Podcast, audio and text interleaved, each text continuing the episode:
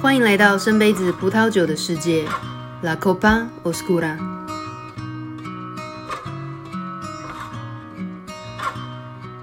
深杯子的听众朋友，大家好，已经一天已经好久没有在更新自己的 Podcast，所以觉得非常的内疚。最近比较更新的话，就是因为疫情的关系嘛，所以我自己的门市呢，呃，也变得稍微偏显冷清一点。诶，那奇怪，我怎么会没有时间做 podcast 呢？啊，对，所以我说这个人懒就是人懒。呃，那不过呃，也是因为这这段时间，我五月十五，去年二零二一年的五月十五开始营业嘛，有了自己的门市。那今年的二零二二年的五月十五呢，刚好就是我录录这个节目的前几天吧，刚度过。对，所以其实也就这样子，呃，很平稳的度过了第一个年头。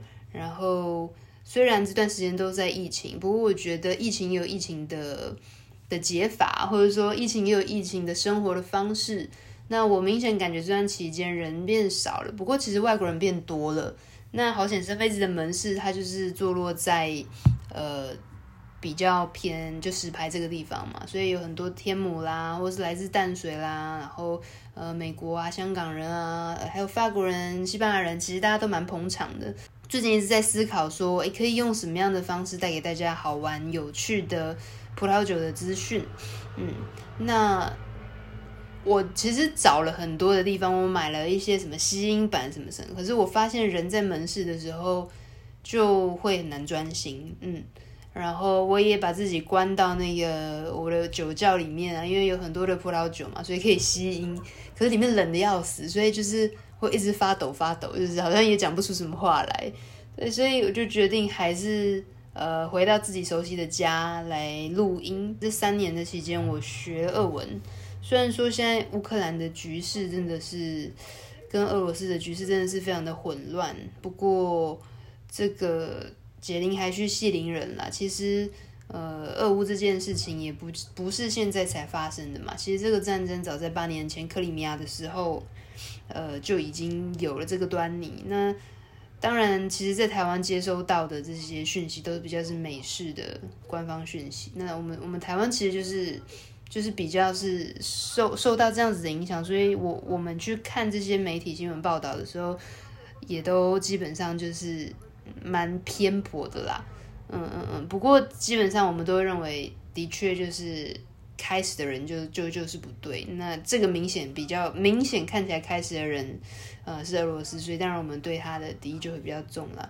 不过拉回来讲，语言是无辜的，嗯，对，所以呢，其实语言是通往世界的一道很重要的门。虽然说这个有点老掉牙的，不过我觉得在过去生活的这几年来，我学会了法文，学会了西班牙文，学会了英文。当然，呃，以前念书的时候就有被压榨过了，所以。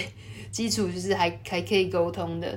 那在这些语言当中，其实呃会发现到很多很多有趣的世界，而且读到的文献是第一手的资料。那我觉得或许这样是有趣的。嗯嗯嗯嗯，我觉得必须要有更多有趣的第一手资讯来跟大家交流。好，那我今天想要选择的方式呢，其实我会念一篇英文的文章。那这篇文章其实有一点点的长。对，所以各位如果想要学一下英文，然后透过学英文的方式来认识这个 Chalelo 品种，我觉得还不错。那个我的英文不是什么很很很厉害的，什么英国腔还是美国腔哦，甚至有些人说我的英文有点法国腔。但是不管，就是基本上呢，呃，我们就是一起来阅读这一篇 Chalelo 地中海的葡萄品种。好，The Chalelo Factor: A Mediterranean Story。For more than a century, Chalelo was better known for being one of the traditional trio cover varieties. Over the past two decades, however, growers in the variety's Catalan heartland have been using it to make some extraordinary, distinctively Mediterranean dry white wines. Miguel Hudan reports from the Penedès and picks out some of his favorite Chalelo wines. 那这边提到。 呃，Chalelo 在过去几个世纪里面来讲呢，它都算是 Cava 这个气泡酒，西班牙的气泡酒里面很重要的一个品种之一哦。那在过去的二十年呢，呃，这些耕种的人其实使用了这个 Chalelo 的葡萄品种，那也在加泰隆尼亚酿造出了非常非常优异的酒哦，就是跟我们一般地中海的呃葡萄酒不太一样，然后酿出了很多优异的 dry wine，就是所谓的干型的葡萄酒，没有带残糖的。那以下呢就是 Miguel Hunan 他带给大家的一个报道。Chalelo is the only grape variety in the world spelled with the dot bunt valet, something of a thumb of the nose of the man. Then it proudly present the middle finger to all English speakers, who'd never realize that in Catalan it's pronounced chalelo. Perhaps in a world of wine, that's bit rock and roll. But if that was all there was to the grape, it wouldn't be gaining traction on the restaurant world equivalent of a mixtape, aka the wine list. 呃，Chalelo 它是全世界上的一个很奇妙拼音的品种。呃，如果我们用英文去去去去解构它的话，它是 X A R E L 点 L O，就是说它的两个 L 中间有一个点，就他们说这个很像 rock and roll，就是很酷的一个写法。那其实这个是 Catalan，就是加泰隆尼亚文，所以。当我们如果呃想要把两个 L 念了的音的时候，中间一定要有一个点，对，那不然其实西班牙文就会变成 y 的音，对，所以当我们在念 Chalelo 的时候，就是 Chalelo，因为像是 Chalelong，就是有一个客人这样跟我讲，然后如果这样记得得，其实也不错。Twenty years ago, a restaurant like the legendary El Bulli maybe had two references to wines made from Chalelo. Ten years ago, the same list counted twelve references. These days, you can find wines proudly boasting their Chaleloness at any restaurant or bar in Barcelona worth its salt. And it's not just in Spain where this is happening as gradually directors of wine programs in other cities around the world are getting hip to the grape. 呃，这边就说到说，二十年前呢，可能像非常传奇性的 El Bulli 这个西班牙的。呃，餐厅呢，它可能有两种，就是 Chalelo 来自 Chalelo 酿造的葡萄酒。 那十年前呢，你可能可以在酒单上看到十二种，但是最近呢，你可以看到，其实在地的这些呃餐厅呢，都很骄傲的去展示他们有各式各样的 Chalelo 品种，所以其实 Chalelo 已经变成一种风潮了。The curious thing about Chalelo is that 99% of the vines in existence are in Catalonia, Spain. That last 1%, that's in Mallorca, where it's called Prensal Blanc, not to be confused with Prensal. And that's it. Despite other great Mediterranean grapes such as Acertico breaking free of their ancestral homeland to pop up in more far-flung locations such as Australia, Chalelo has stayed close to home。那我们来讲一下，这个是一个有受被受限的历史。 那 Chalelo 到底是有什么好玩的呢？其实有趣的是，它百分之九十九都生长在加泰隆尼亚这个地方，在这个西班牙的一比一本岛。那有剩下的一个 percent 在哪里呢？这个一个 percent 呢，就在 Mallorca，就是西班牙东部的一个外岛。那当地是 call，呃，当地是叫做 Prince a b l o n。那有另外一个有点像的品种叫做 Prensal，就是千万不要去搞混这样。或许有接触希腊酒人也听过一个叫 Acertico 的品种，那它其实到世界各地都已经开始在酿造了，已经有传出去了。譬如说澳洲，那这边也有点暗示到说，哎，其实 Chalelo 它反而就一直留在自己的家乡 Catalonia 这个地方。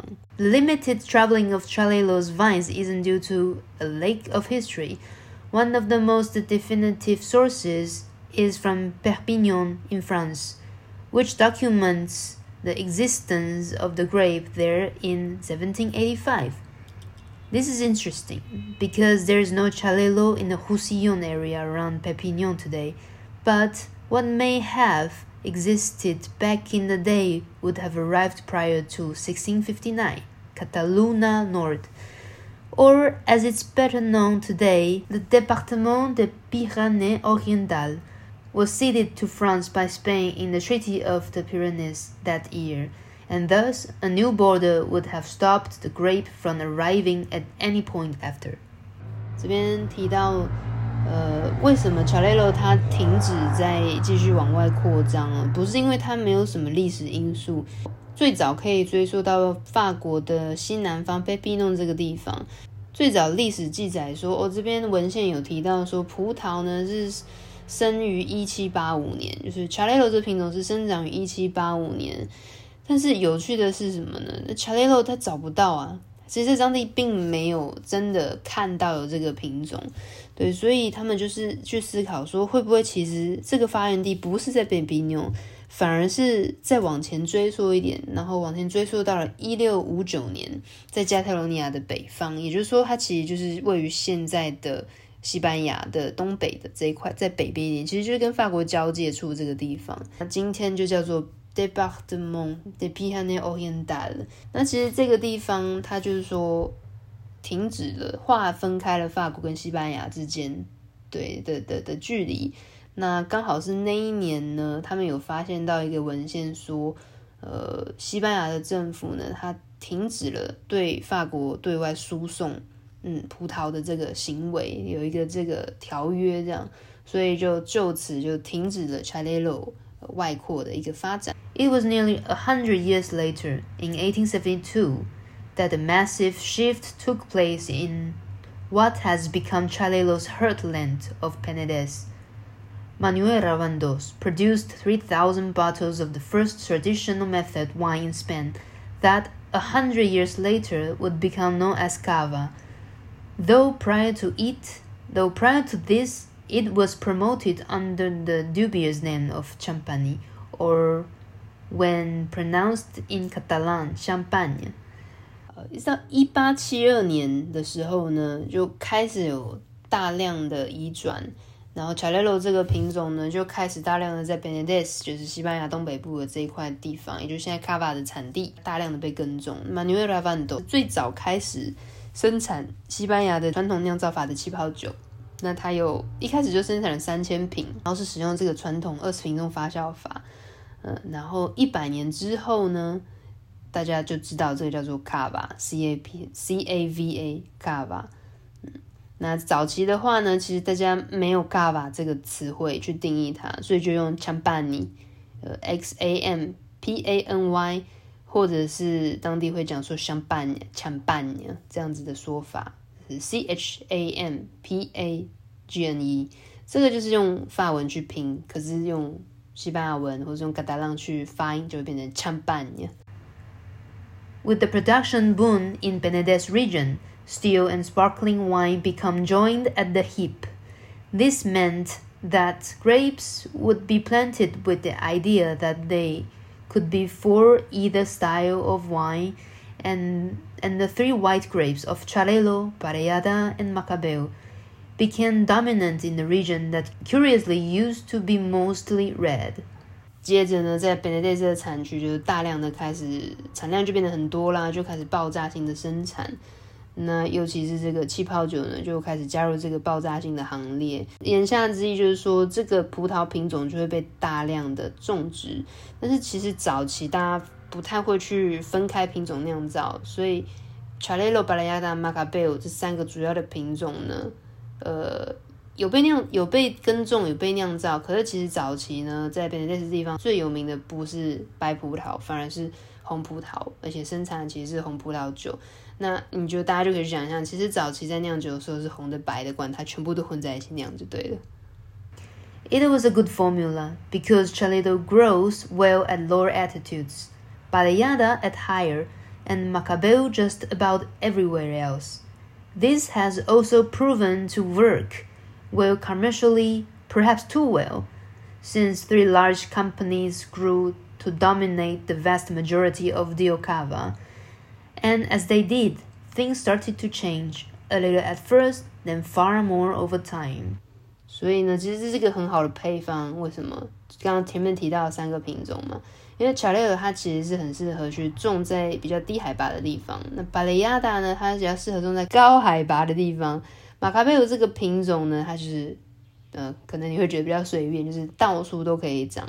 那其实这样就让这三个品种的混酿成就了卡巴。那因为呃有这三个品种呃互相的加持，所以其实在不同的气候上来说呢，可能三个品种每一年的表现会多少有点差异，但是因为它们三个的结合都可以提升彼此的好，然后掩盖掉彼此的不好，所以其实这个是很好的一个组合搭配。因为这个组合实在是太有用了，太有效了，对，所以也造就了很多很多大型的公司，呃，就开始来主宰 D.O. Cava，也就是说 Cava 这个气泡酒法定产区。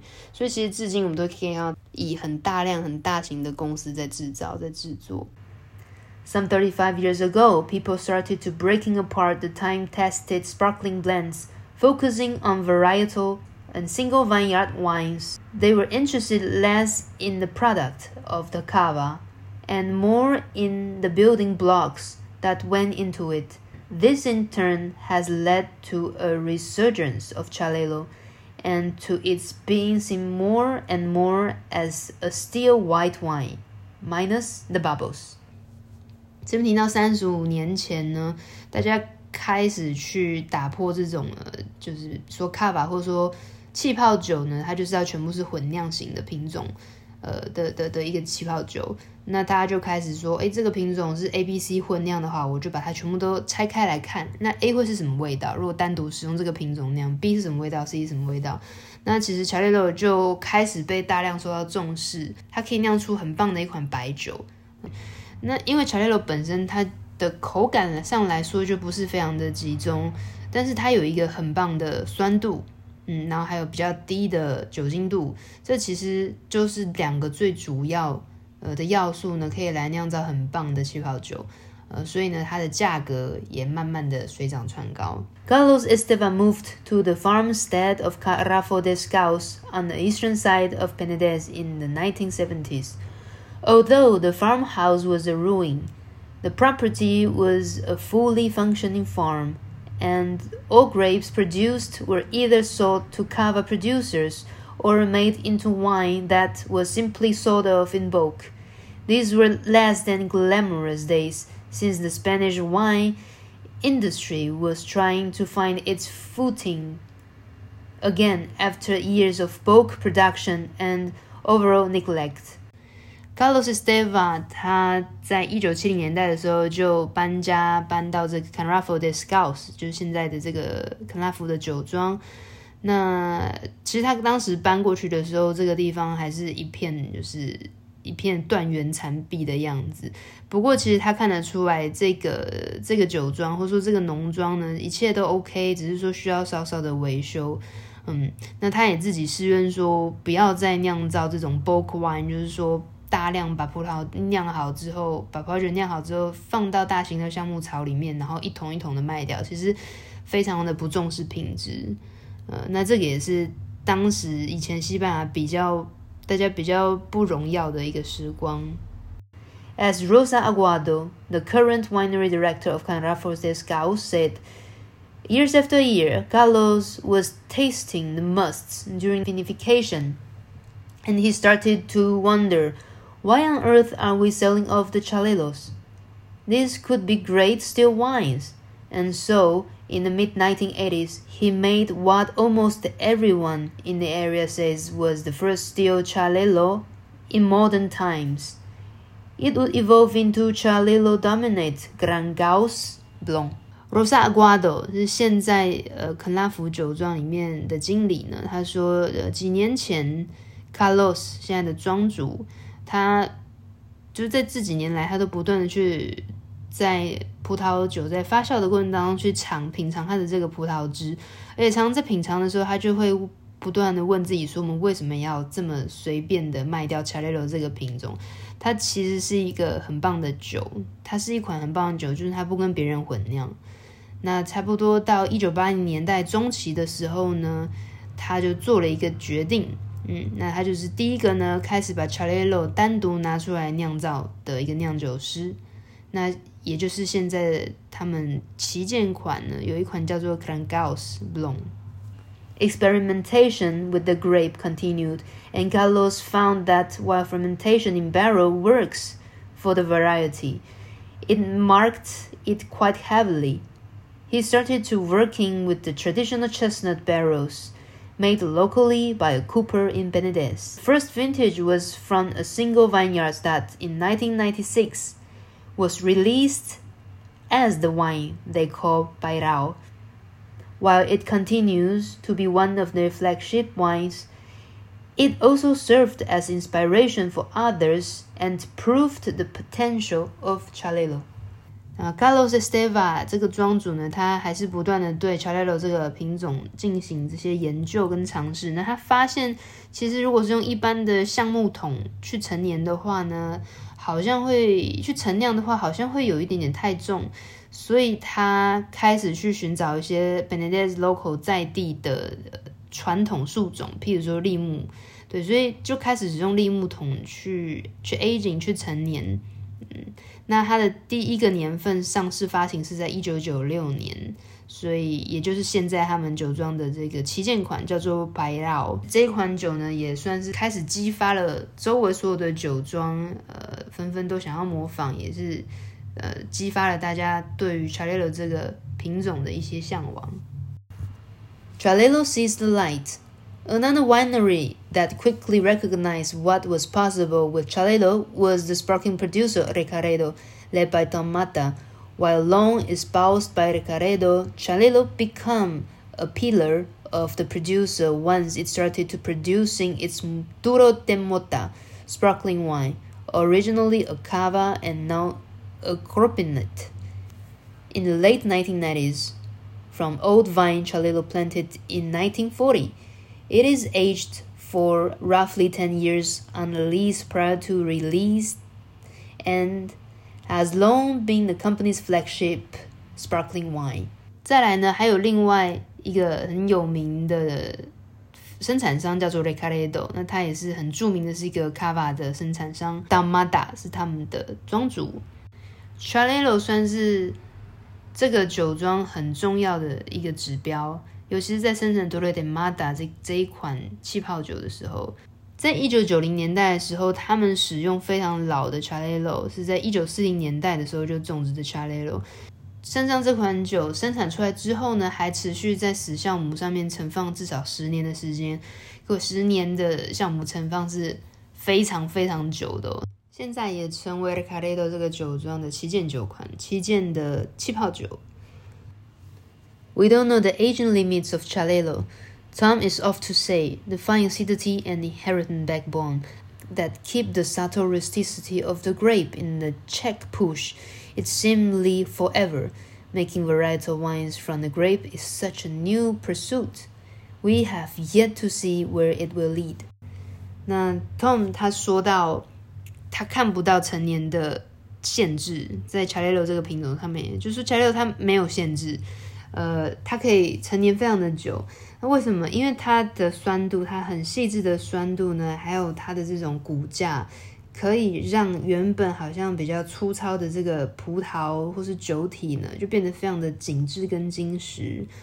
嗯，所以其实我们知道酸度高的酒可以陈年的比较久一点点，所以这也就是动说，呃，为什么他认为这个品种其实是无可以无边无际的去发展去追求。然后至今都还没有人知道它的极限在哪里。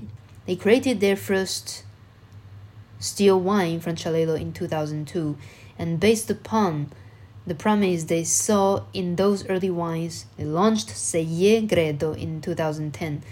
This allowed them to focus on still Chalelo, from which they now produce some 10 different wines.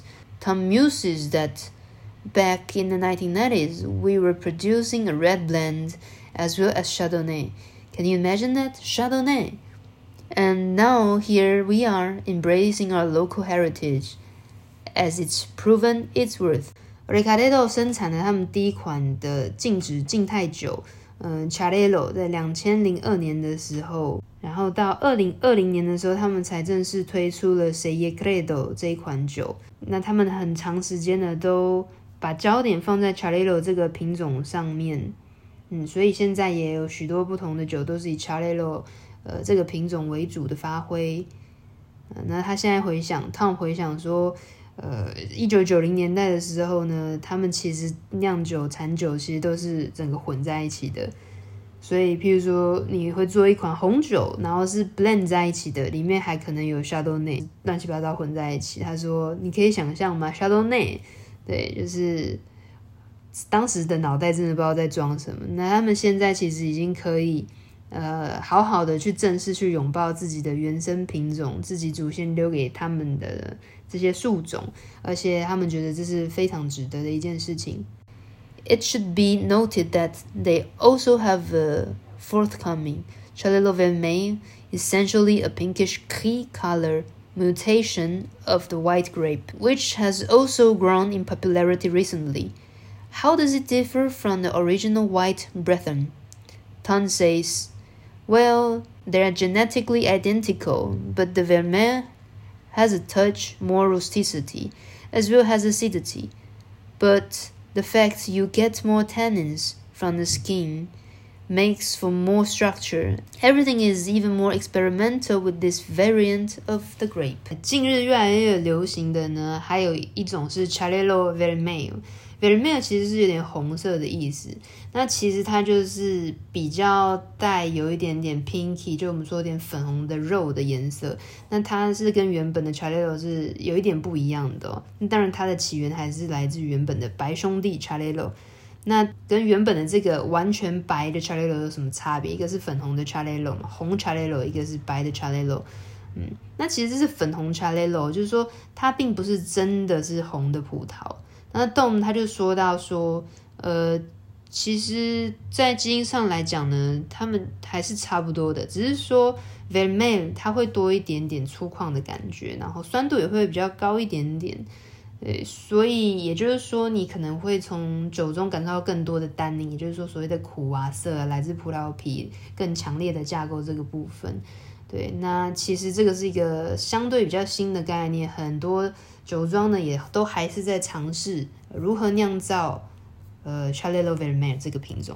Barisbauta has long been a participant in the Cimera, as well as an ardent proponent of the variety, pushing the limits of cultivation.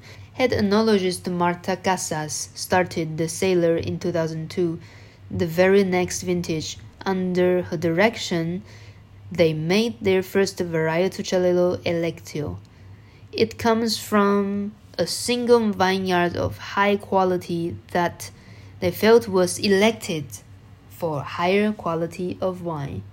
啊，巴里斯包达这个酒庄长时间都参加这个 Simera 高峰会，其实它就是 c h a l e l o 的专门 for Xarel·lo 这品种的一个高峰会。啊，那他当然也是其中一个成员，常常就是一直致力于好好的发展 Xarel·lo，还有各式各样加泰罗尼亚的原生品种。巴里斯包达酒庄的主席酿酒师 Marta Casas 开始二零零二年的时候，他们推出的是 Electio，就百分之百的 Xarel·lo 品种，来自于单一原生品种，来自于单一园。那他会用这个 Electio，其实就是有点 Elected，就是。有点天选我的意思，天选择了我，呈现了一个这么好的口感，这么好的一个味道。Because it was the style in the early 2000s, this first vintage of Electio was fermented and aged in new barrels, but they keep moving and working on their approach to the grape. With the higher vineyards, can have frost problems. Marta says we can really reach a height of aromatic intensity at 600 or 700 meters. People used to say that you cannot plant the grape up there, but you can. And the results are incredible. Sure, it's more work, but there is a clear reward. 嗯，那因为我们知道 Marta 她是在两千年初的时候推出了 Electio 这个。 这一款酒，那这款酒其实早期呢，大家是比较有用橡木桶在过，就是跟现在想要走比较清新的风格是不太一样的。不过其实各式各样的路线都还是有人在走的。Marta 有提到说，呃，有些人说如果把这个 Xarel·lo 品种长在比较高一点海拔的地方，会有这些风霜啊、寒害的这些影响。那么他说。我们其实可以很轻易的把 Xarel·lo 品种种到六百、七百公尺高没有问题，而且它香气会更具足。也就是说，当大家说你不能把这个品种种那么高的时候，其实你可以的，而且甚至你的味道是会更 incredible 更好的。当然，可能要花费的人力啊这些会比较多，不过他认为是非常值得的一件事情。Defining an overall taste profile of Chalelo isn't easy, since it's simpler to say what is not. For example, the zesty lemon citrus notes from Chardonnay or gooseberry of Sauvignon Blanc are not what Chalelo does, because it makes no pretense at being a cool climate variety. Rosa Aguado of Canrafo says that it reminds her of some Greek varieties she's tried, especially one called Thrapsadili from Crete. Having tasted almost all of the wines currently being produced in Benedès, I found that while not as aromatically intense as Assertico, it can be similar in terms of structure and overall feel. Suffice to say, it's it's a southern grape to its core. 其实我们要去定义 Chalelo 这个品种的味道没有那么容易。通常我们去描述一个味道比较容易说，诶，它没有什么，它没有什么。但你要说它有什么的时候，其实是比较难的。啊、呃，那像譬如说我们会说，哦，Chardonnay 它就是有这种柠檬的香气，哈密瓜瓜果类的气息。可如果说 Sauvignon Blanc，可能我们就比较多峨眉啦，然后这些呃葡萄柚的调性。Chalelo 就不是这样子哦，Chalelo 它不会去。避讳说它就是一个来自于比较冷冷凉地区的品种。Rosa Aguado 来自坎拉佛的经理，他说他曾经品尝过一款希腊的品种，叫做 Thrapsatili，没没听过，嗯，它是克里特岛来的。对，他说它的香气就跟这个 Chalelo 有点点像。但是也没有跟 Assertico 这个品种奔放的香气一样，可以说 Chalelo 我们讲的比较是一个架构跟一个整体的感觉。Orchard fruit runs rampant in most examples, with apple notes that range from crisp green to yellow, and even to a bit of red apple peel. Blood orange tangerines and citrus blossoms are typical, but it also holds a wealth of Mediterranean herbal notes, with chamomile and thyme being more central. And whether it's because Penedès is just a stone's throw from the sea, or because it's an innate characteristic of the variety, there's often an underlying brine or saline note that lends a luscious savory quality To the finished wines，大致上来说呢，Chalelo 的品种它的有点苹果的气味，那从呃青绿色的苹果到黄色的苹果，甚至到有一点点红苹果的这种果皮的味道也是有的，但是都是比较偏淡雅型的。那有一点点血橙啊，有一点点橘子啦、橘子皮呀、柑橘花的香气也是有的。那嗯，当然有时候也会喝到这种洋甘菊茶、百里香这种地中海草本植物的气息也是有。那也有可能是因为 Benedès 它离大海的距离，就是地中海的距离只有一点点，不会太远，所以它可能会有一点点这种草本啦、地中海啦，甚至有一点点潜在的咸香。But that's just the starting point in terms of describing it. Given how pliable the grape is. Chalelo is one of the few white grape varieties from Spain that has shown itself to take well to non-interventionist and no sulfur winemaking. Sure, these can often bomb out with no fruit left, as is the risk with any wine made with this approach. 刚刚前面提到这些苹果等等的地中海草本植物香气，都只是对于 Chalelo 一个比较开头式的。 比较第一印象的一个香气描述，Chalelo 它有一个特色，就是说它是比较是零添加、未添加，就是所谓自然酒导向的，不使用硫化物，不另外添加，不过度干预，呃的一个品种。对，其实大部分的酿酒师都喜欢用这个品种来做一些比较自然导向的实验。呃，那当然，其实如果你没有掌握得太好，就是当然完全零添加。又再加上可能条件不卫生等等的话，它会有一个就是果香全部失去掉啊，爆炸，但是比较臭的这些呃氧化型的气味。But when it works, You can find hazelnut, dry grape, skin, anise, and red pepper. Other producers are vinifying with brisat, essentially skin contact winemaking. In the case of Chalelo, when done sparingly and well, it can really add another dimension to the finished wine. And it's these more experimental wines, such as from Candes Gregut, that are pushing yet another frontier. 当然，酿造的好的话呢，以自然酒的模式来做，那你会找到很多的榛果啦，还有一些葡萄干啦、葡萄皮， 还有一些些茴香的香气，然后红椒等等的。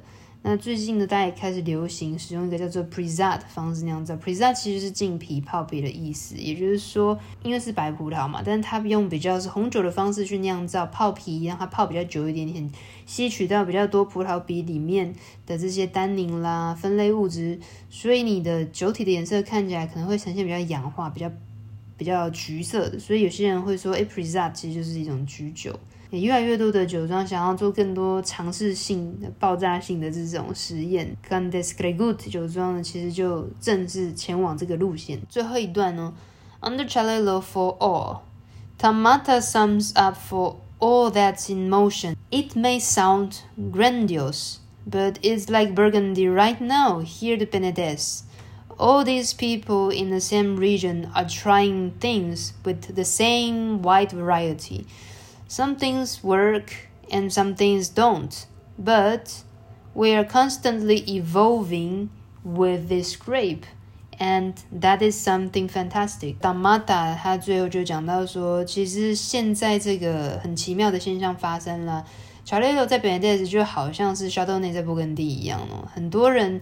开始大量的就是只去酿造这个单一品种，只去研究这个单一品种在不同地块呈现出来的风格。那有一些人呢做得很不错，有些其实呃做得还不够好。不过唯一不变的是他们不断的努力，呃继续演化，继续改进这一件事情，让 Chalelo 的品种呢发光发热。Adding to all the excitement, Chalelo is being positioned as the signature white grape variety of Penedès. Curiously, it's still the case that The only consensus on what makes a proper Chalelo wine is that there is no consensus. But this is embraced because it betrays a point of inflection, growth, and as Tom said, evolution around the variety. So, despite the unique name, or perhaps because of it, wine lovers continue to be drawn to Chalelo's unique flavor profile and interest in its continues to grow. With the future this bright, it just might need shades. 另外提到 Chalelo，其实现在真的是对大家来说非常兴奋的呢，在 Penedès 已经成为一个非常重点的品种。